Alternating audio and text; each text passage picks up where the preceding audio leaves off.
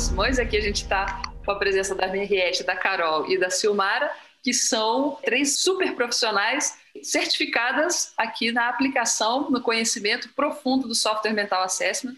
E com elas a gente fez aí a análise do perfil da Madame C.J. Walker, que é uma, uma grande empreendedora que está lá com uma série na Netflix. Quem não assistiu ainda assista, porque vale a pena. A gente vai trazer aqui a, a análise do perfil dentro dos pilares do Software Mental Assessment, né, do SMA. E a gente tem lá as variáveis, né, os três pilares: a capacidade de inovar, a capacidade de ter relacionamentos positivos e a capacidade de lidar com o diferente.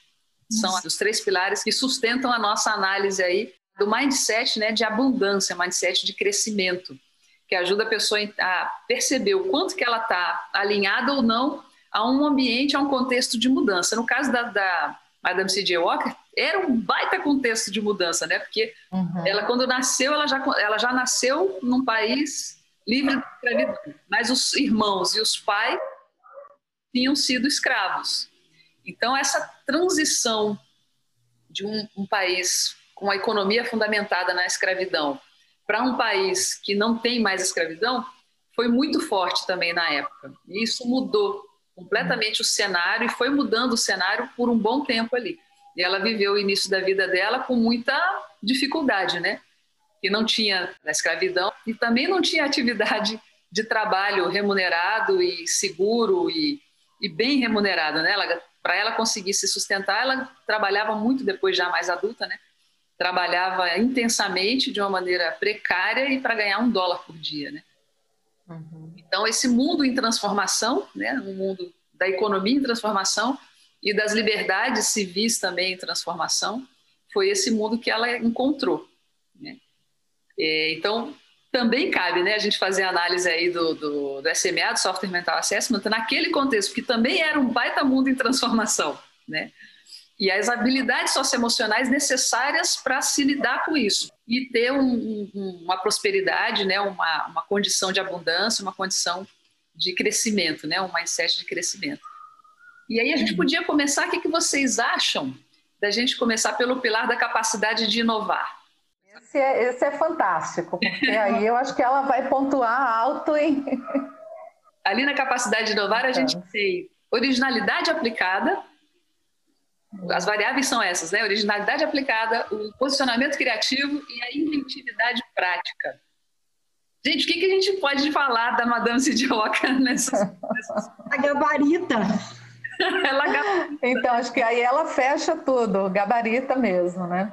Acho que, que tá olhando para para as competências, as, a primeira dupla de competência aí, autotransformação e criatividade, imagina todo o trabalho que ela teve, né, de, de, desenvolver essa competência ou de colocar no mundo essa competência de autotransformação para poder se reinventar no meio disso tudo, de todo esse contexto que você trouxe, Ana, e conseguir avançar de ser a filha de uma lavadeira, que a mãe dela, ela foi criada nesse contexto, né? A mãe dela, ela era lavadeira e ela chegou ali do, do passando de um dólar, quanta coisa ela teve que enfrentar então, acho que essa competência de autotransformação, pegando a primeira dupla de competência e criatividade, para conseguir avançar nesse primeiro pilar foi muito forte, a capacidade de inovar. A gente pode dizer assim, a autotransformação, no caso, quando a gente analisa, é o quanto a pessoa consegue é, absorver do contexto do que ela experimenta, né, isso da vivência dela, quanto ela absorve desse, desse contexto, dessa experimentação, para se transformar a partir desse, do que ela experimenta, do que ela vivencia. Porque tem muita gente que vivencia muitas coisas, mas que uhum. não, não se transforma. Quem está ouvindo a gente deve conhecer gente assim, né? É aquele chato que vai visitar um país estrangeiro e chega lá e só fica comparando, né? Ah, lá no meu país é de outro jeito, no meu país é muito melhor, no meu país não sei o quê. Então a pessoa até tem vivências, mas ela não se permite transformar, né? A autotransformação, na verdade, aqui quando a gente analisa é isso, né? A pessoa ter vivências e ela se permitir transformar para crescer a partir da vivência que ela tem. E no caso da Madame Sidioca, né? Puxa, o que essa mulher viveu, né? E, uhum. e, e, não se amargurou, né? Isso a gente percebe, né? Nas, no, que, no que a gente assiste sobre ela e no que lê sobre ela, né? Ela não se tornou é. uma pessoa amarga. Ela viveu coisas terríveis, difíceis, complicadas e usou isso para crescer, para se transformar e para superar, né? E me parece que cada adversidade que ela sofria deixava ela mais fortalecida ainda, tá? Vou pegar isso, sofri um revés aqui, o que, que eu faço? Tinha aquele momento ali de turbulência, claro, mas tinha esse processamento interno, tá? Volta aqui, daí como é que eu vou de novo para esse mundo externo, reconfigurada para seguir adiante? É uma capacidade de resiliência muito grande, né? Ela, tipo, ela passou por muitas situações complicadas na vida dela e realmente é isso aí, cada, cada situação que acontecia, parece que ela tinha mais força para criar, ter uma, uma, visão visionária, né? ela era visionária, na verdade, para a época dela, as coisas que ela conseguia é, pensar em termos de, de, de, como prosperar no trabalho dela, isso com pouco estudo, né? porque ela estudou pouquíssimo, aprendeu é, quando a ler quando ela frequentava lá os cultos nos domingos, então ela não teve uma possibilidade boa naquela época. Então ela teve veio de, uma, de um crescimento, né, que ela não tinha essas informações. Então se veja, mas isso parece que era uma coisa dela já, né, porque ela conseguia ver coisas que um cara formado numa super né, universidade não tem essa visão de, de negócios, de, de trabalho, de nada disso. Ela realmente conseguiu, ela conseguiu enxergar além do óbvio, né? Porque o óbvio naquele contexto dela era a, a venda de produtos para mulheres, né? E ela conseguiu enxergar que ela não vendia só produtos de beleza, ela vendia a oportunidade dessas mulheres terem independência financeira através de uma rede de vendas e negócios. E ela ainda fez uma coisa super inovadora. É, ela criou um ponto de venda que era um ponto de experiência, que eram os salões. Uhum. Então, ela, ela, ela percebeu que ela precisava alavancar é, aquilo, ensinando as pessoas a utilizarem, a fazer daquele local um local de vivência entre as pessoas. Então, Olha que fantástico! Se a gente olha hoje o que a, a, as marcas eh, estão fazendo nos dias, de, procurando fazer nos dias de hoje, ela fez com maestria lá no início do século passado. Então, é, no pilar capacidade de inovar, eu diria que ela é não é nem 10, ela é 11. E detalhe, Carol, ela fez isso sem ter consultores, sem ter Sebrae, sem ter Senac do sem zero. ter nada. Do eu, zero. eu diria que ela é praticamente uma iluminada. É, é a, acho que vem muito daí, né? O self-made woman, esse, esse, conceito ali, ela se fez sozinha mesmo. Ela criou a escola profissionalizante, né? Você viu que ela para treinar as pessoas, para elas. Ela saber... foi criando isso ao longo da, ela da foi jornada criando, dela. Da onde que ela vai tirando todas essas ideias assim de negócios? Ela era realmente fora da fora da curva, né? Uhum. Então explode nesse, nesse, nesse parâmetro, Carol, não é 10, vai para o 11. Então, tem um aspecto nesse, nessa, nesse pilar que eu queria ressaltar, que é a gente costuma muito falar das pessoas criativas e ela certamente certamente eu, eu para mim pelo menos é muito clara a criatividade dela né porque ela criou um produto não criou do zero ela ela viu outros produtos, viu outras coisas, viu coisas que estavam sendo feitas em vários lugares, nos negócios, em outros negócios, só que ela juntou no mesmo lugar. Né? Ela teve uma inovação, ela teve uma criatividade de, de fazer uma solução específica para o caso dela, juntando pedaços que ela encontrou em outros lugares. Né? E atenderam uma necessidade do mercado do grupo, do, do grupo específico, né? que ela, para quem ela estava, em quem ela estava focando. Ela teve a criatividade e o casamento entre a criatividade, o nível de criatividade dela e da coragem dela tornou isso de uma potência enorme, né? Porque é muito comum a pessoa ter ser criativa, criar um negócio novo, mas na primeira dificuldade ou na segunda ou na terceira ela fala: ah, de repente não é bem isso, né? Deixa para lá, ninguém quer tá querendo, não estão me deixando. Então a coragem não é forte o suficiente para sustentar a ideia, para sustentar a inovação. É, e eu acho que tem um aspecto aí, Ana, nesse, né, na capacidade de inovar no posicionamento criativo, que a gente está falando de autoestima com criatividade, que é assim, ela teve uma experiência muito dura de autoestima, é o que fica ela pode ter tido outras, mas aquela do cabelo e a gente sabe para a mulher o que, que o cabelo representa, né? Cabelo. A importância. Então, assim, ela teve uma, uma experiência é, muito dura, né? Ela ficou praticamente careca, né? Com vários problemas mesmo de pele séria. Eu fico aqui pensando, a hipótese que eu, que eu criei é que esse fato traumático, a partir do momento que ela superou e que ela, que ela encontrou a forma é, interna de ter autoestima, ela tinha uma autoestima inabalável, porque olha quanto, quantos enfrentamentos ela teve depois e ainda assim ela falou, ela aliou a criatividade com coragem e autoestima e foi em frente. Então tem tem uma força. Aí junta isso tudo que a Carol falou e penso que acrescenta mais uma coisa que é essa força de atuação, de conseguir realizar, né? E aí vem assim a importância, hoje se fala muito assim, ah, 90%, o que, é criatividade, né? 10% inspiração e 90% transpiração. E eu acho que ela mostra muito isso, ali, um momento de ideia, a ideia que eu vou fazer e muito trabalho, muita força, né? muita ação, muita execução para conseguir tornar real aquela ideia, aquele sonho, aquele projeto. Então, uma capacidade de realizar muito grande. Ela tem um negócio que hoje tem um autor, o Nassim Nicolas Taleb, ele fala sobre o conceito de antifrágil. E ela aplica muito o antifrágil aí, né? Quer dizer, um, uhum. algo. É, e, e, dentro do conceito de antifrágil, dentro desse livro que ele escreveu, ele fala de uma coisa fundamental para você saber, uma propriedade para ver se algo vai ser durável, vai ser duradouro e vai, vai permanecer válido por muito tempo é o quanto que as pessoas envolvidas têm a pele está no jogo, skin in the game, que ele chama, né? Então, assim, eu, eu adoro, eu, eu adorei o livro, eu adorei isso. ou vai ou racha, bicho, porque se não tiver, não tem comida no prato. Isso aí.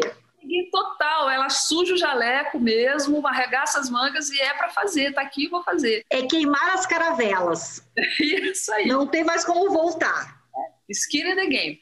Não é teoria, não Tem é. Nas caravelas. Não é brincadeira, não é, um, não é uma coisa estéreo, não. É tô ali para me sujar, é para sujar jaleco mesmo, para fazer valer, para fazer acontecer. Uhum. Podemos passar para o próximo, para um outro pilar agora? Vamos lá. Então, a gente agora para a capacidade de lidar com o diferente. O que, que vocês acham? Como, como é que vocês olham aí? Como ela se sairia nesse pilar capacidade de lidar com o diferente? Que diz muito respeito da capacidade que você tem de negociar, né? Uhum. E veja, né, num ambiente totalmente inóspito para ela, o diferente, além de ser diferente, é inóspito. Ela é o diferente naquele contexto, né? Para o, o status quo, né? E ela conseguiu se, se inserir, né? Eu acho que o fato dela ter conseguido tantos pontos de vendas, tantos representantes trabalhando para ela, ela viajava de cidade em cidade procurando, estudando o mercado e para implantar o produto dela. Então, assim, algum bom nível de comunicação ela deve ter tido para ter conseguido tanta coisa, né? Tantas pessoas trabalhando para ela e tantos representantes, tantos clientes, ela ter tido sucesso. Ela deve ter, ter assim uma, uma facilidade de se comunicar para ter conseguido tudo isso, porque era ela que fazia isso, ela que viajava para fazer os contatos. A filha cuidava de uma parte, daí o marido cuidava de outro, mas ela que fazia essas viagens todas, né? Então, na série, né, no, na Netflix, tem um trechinho lá que apresenta uma suposta conversa que ela teve com o vizinho dela, o Rockefeller, né? Depois que ela já conquistou sucesso, conseguiu comprar uma casa ali, Sim. ali do lado. E tem aquele trechinho que ela conversa ali, que ela troca uma ideia com ele. Como é que eu faço com meus funcionários que estão aqui se rebelando, porque vai vender em, nas, nas lojas aqui, nas farmácias e tal, e eles estão se rebelando, porque aí como é que faz a venda direta? O Rockefeller dá uma, um conselho para ela, que é um conselho típico de, né, do cara que cresceu no mercado capitalista fundamentado numa lógica de negócio completamente diferente da lógica que ela estava vivendo, que ela estava propondo fez sentido para ele, fazia sentido para ele, mas era um, um, sentido precarizado, exploratório.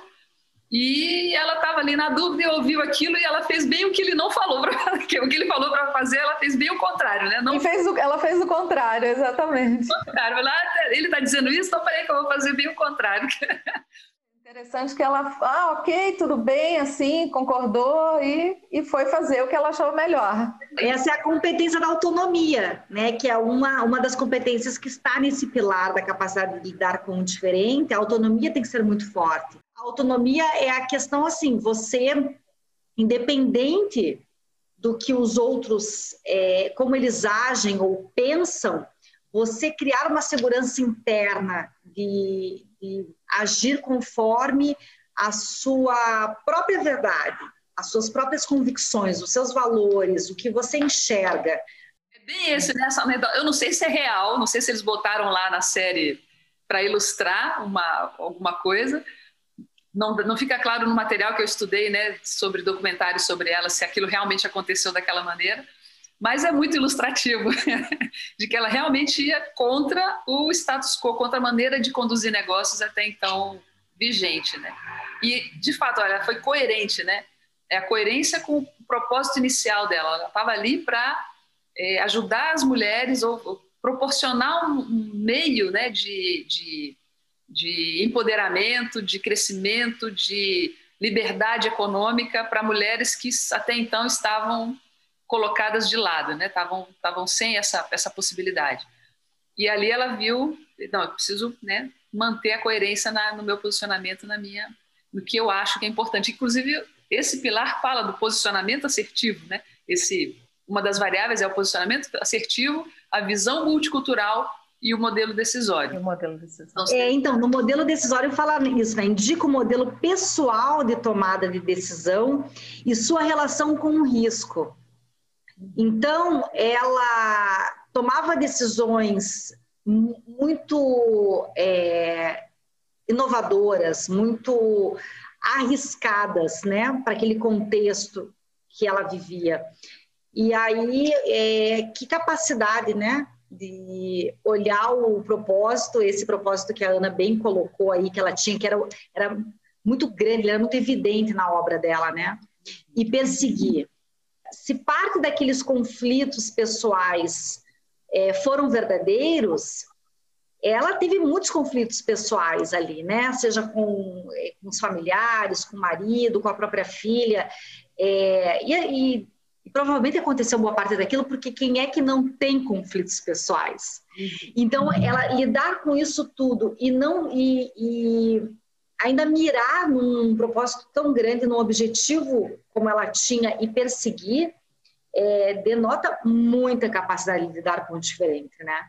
Quando ela precisava, interessante também que ela, você viu que ela, chegou uma determinada época da vida, ela começou a contratar pessoas que tinham mais experiência e conhecimento do que ela, para poder ajudar no, no, trabalho todo. Então, assim, ah, eu tenho minhas limitações, ela tinha uma percepção das limitações dela, não, deixa eu me aliar então a pessoas mais experientes, com mais capacidade do que eu, para que o meu negócio prospere mais ainda. Então, realmente, aí entra essa, essa capacidade de lidar com a diversidade mesmo, né? Sim, ela, ela não, não, fecha a porta para nada, ela está aberta. A autoestima que a pessoa precisa ter para ela admitir que não sabe muito e colocar gente que sabe mais do que ela para ajudá-la e também para desejar ser tão rica quanto Rockefeller, tendo saído do, de onde saiu, né? Então, isso, a pessoa tem que ter autoestima para pensar isso e, e, correr atrás disso, né? Tornar isso realidade. Vamos para o próximo pilar e último, o capacidade de ter relacionamentos positivos. Aqui nesse pilar, a gente tem três parâmetros que são a interação empática, acho que ela é fora de série disso daí, hein? convivência sadia e aprendizagem grupal. O que, vocês contam aí? Como, é que vocês analisam? A, a, convivência só não era muito sadia com a própria concorrente dela, né? Que vivia na série, vivia naquele, naquele gato e rato, aquela brincadeira de gato e rato, onde uma ia, a outra estava atrás, uma escapando da outra. Então, fora isso, tinha uma convivência sadia, assim. Só que até nisso, né? Ela conseguiu conseguiu crescer, conseguiu avançar, respeitando a, a, ela não foi mais desafiar a concorrente que ia atrás dela e abria um novo salão onde ela já estava. Então, ela deixou a concorrência para trás e seguiu adiante. A concorrência que ficava no pé dela. Ali na interação empática, acho que uma, uma força que, que a gente pode olhar, e aparece logo nas primeiras cenas lá na, na série, é a questão dela, a abordagem de venda dela. Até quando ela ainda vendia o produto da Ed, né? A abordagem de, de venda dela é muito empática, né? Porque ela, ela percebeu que a história de vida dela tinha tudo a ver com a história de vida de possíveis compradoras. Então ela começava a falar com a vida das pessoas, né? Com a, com a oh, você quer ter mais autonomia, você quer ter, ter presença, você quer ser, ser percebida bonita, se perceber bonita e ser vista bonita. Então ela falava essa capacidade, né, de gerar empatia, de falar para aquilo que o, o outro, que vai realmente gerar conexão e ressoar no outro, isso é uma, uma habilidade muito forte nela, né? E tanto que ela, nossa, a, a argumento de venda poderosíssimo, né? Tanto que funcionou. Ela conseguia conectar com, com as outras mulheres a partir da própria dor que ela havia passado. Falava da dor dela, sabendo que estava alcançando o outro também. Uhum. Olha que interessante, né? Na série, apesar de ser um produto que é para o cuidado do cabelo, é, como ela não se via como modelo de beleza, não foi por aí que ela foi, né? Ela foi por um outro caminho. Uhum. E é bem o caminho que várias mulheres, assim como ela, não se sentiam bonitas, mas elas queriam se sentir mais bonitas, ou queriam se sentir cuidadas, queriam se sentir bem, né? Então, mas ela chegou num ponto, né, também de, de posicionamento, de confiança no que ela estava fazendo, que ela colocou o próprio rosto nas embalagens. Né? Então, assim, eu, eu, também não sei aí o quanto é ficção ou não, mas o marido, né, que era, isso é real, que ele era a pessoa que fazia o marketing, a propaganda dela, ele queria colocar um padrão de beleza vigente da época, né? ele queria seguir por uhum. essa linha, até ele queria uma negra meio esbranquiçada, né? Mostra até um, um ponto desse. E ela não, ela tinha tanta confiança é, nesse olhar que ela não vendia apenas beleza, ela a beleza intangível, ela vendia a beleza real, ela vendia é, dentro daquele contexto que ela dominava. Ela conhecia muito bem essas mulheres, quais eram os anseios dessas mulheres. E provavelmente, assim como ela não queria aquele ideal de beleza é, branco, ela sabia que outras mulheres também não queriam, elas queriam a própria beleza. Uhum. E ela lá e colocou uhum. isso na embalagem. E eu vi depois num dos documentários, Ana, até que você mandou um link bem interessante, a pessoa mostra uma embalagem original. E tá ela uhum. lá, e é muito interessante, porque daí eu fiquei pensando, hoje em dia, nos dias de hoje mesmo, nós não temos uma embalagem real dessa. É verdade. E ela tinha lá no século passado, né? A questão da convivência sadia, né, que diz um pouco da, da forma como você lida em equipe. É, e a, o aprendizado grupal, a forma como você aprende, né? Então, um é como você lida, como você convive, outro como você aprende.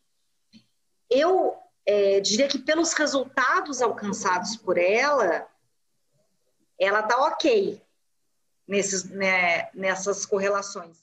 Um dos documentários que eu assisti, uma coisa que me chamou a atenção nesse sentido é, foram muitos relatos de pessoas ou que trabalharam com ela, não exatamente trabalharam com ela, mas são descendentes né, de quem trabalhou com ela, é, falando como era o convívio, né, como era não era bem um convívio, mas como, como ela era uma, uma referência, referência nessa, nessa coerência dela, nesse propósito dela, né, de empoderamento, de superação, de, de crescimento, de, de, de presença, de né? força. Né? de força, de luta pelos direitos, sim, direitos civis, direito de estudar, direito de trabalhar, direito de ter, ter, ter um lugar, né, para para estar, né, na, na sociedade. É, então isso, essa, isso, essa referência dela, eu acho que fala bastante sobre esse pilar, né, desse desse relacionamento, a capacidade dela de se tornar esse, esse ponto focal. Uhum. Um, até um dos documentários fala até, até da filha dela também, que depois também virou referência cultural no meio é, da cultura negra, né, entre os negros, e também no, no país como um todo. Imagina, gente, uma mulher que consegue ser patrona de, de, das artes, uma mulher negra que saiu das plantações de algodão. Incrível, incrível. É, acho que se a gente tivesse que, que dar uma nota geral, considerando as, as questões do, é, as competências, as correlações delas no software mental, eu diria, é, eu arriscaria dizer que ela tá lá num 8, 9, hein?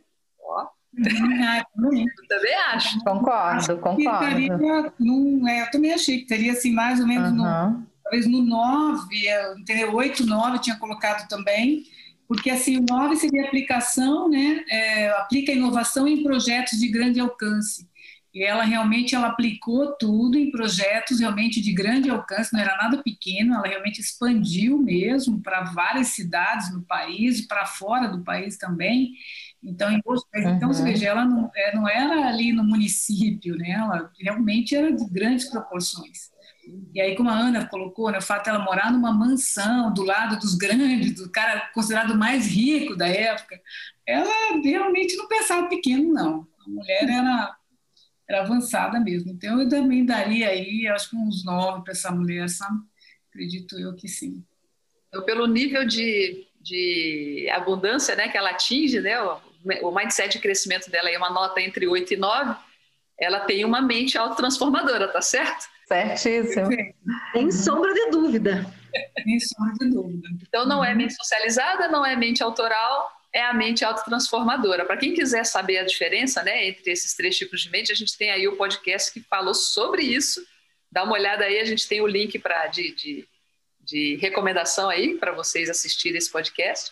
E no caso, então, da Madame C.J. Walker, ela é mente autotransformadora que tem a seguinte definição: pessoas que entendem que sua visão de realidade é parcial e por isso estão abertas ao diálogo, à troca, estando predispostas a aprender com o outro, e a crescerem mais rapidamente. Bate com ela? Totalmente. Muito legal. Ela é, ela é uma grande referência, uma grande referência de abundância. De autoconfiança, de coragem, de confiança nas pessoas, porque senão ela não teria tantas pessoas trabalhando para ela, então ela realmente confiava no potencial humano, né, para que ela pudesse trabalhar com toda essa quantidade de pessoas que estavam ao redor dela. Então a gente viu aqui uhum. como é que a Madame C.J. Walker se sairia no Software Mental Assessment, no SMA, e você aí, se quer também saber como é que você se sairia no SMA, dá uma passadinha lá no nosso site, responda aí ao SMA e descobre como é que é. Você está com a mente abundante, a sua mente também é autotransformadora, o que, que você precisaria mudar para poder melhorar os seus, seus resultados, o seu desempenho? Gente, eu agradeço a presença de vocês, a participação aqui no nosso bate-papo. Agradeço então a Meriette, que é psicóloga. Você quer falar um pouquinho, Meriette, do seu trabalho? Posso falar sim, Ana. Sou Oi. psicóloga, mentora de trabalho e carreira com significado. Estou focando bem nessa parte e tudo começa pelo autoconhecimento. Então, estou fazendo um trabalho muito ativo nessa área com gestores, com pessoas que desejam avançar em seu trabalho, em sua carreira com mais sentido e com mais significado. Carol aqui está com a gente também, é uma profissional da área de comunicação, super qualificada. Quer falar um pouquinho, Carol, da sua da sua, é isso, sou gestora na área de comunicação, mas sou uma apaixonada pelo tema de autodesenvolvimento, é, estudo muitas coisas e sou é, uma entusiasta do software mental, do diagnóstico de mindset, ele realmente nos ajuda muito individualmente e como grupo. É, então, estou muito feliz de estar aqui com pessoas que eu admiro muito. É, e já felicito, né? Nos felicito pelo nosso mês das mulheres. Que bom poder contar com vocês nessa caminhada. A gente tem aqui também a Silmara, psicóloga, que é uma das idealizadoras, assim como a Carol também, da, do, do SMA, do Software Mental Assessment. Fala um pouquinho aí, Silmara, do seu trabalho. É, também, assim como a Carol colocou, né, eu também é, gosto, sou apaixonada pelo estudo do desenvolvimento humano, pelo comportamento humano, as dores emocionais das pessoas, né, o que, que causa, como nós podemos trabalhar e como terapeutizar, digamos, essas dores todas. Então, assim, a questão da, do desenvolvimento humano, eu diria assim, que é o minha grande paixão, assim, é estudar isso tudo. Então, também gostei muito de estar aqui com as minhas queridas colegas, também, as quais eu admiro muito pelo trabalho, pelo profissionalismo. É um prazer muito grande estar aqui.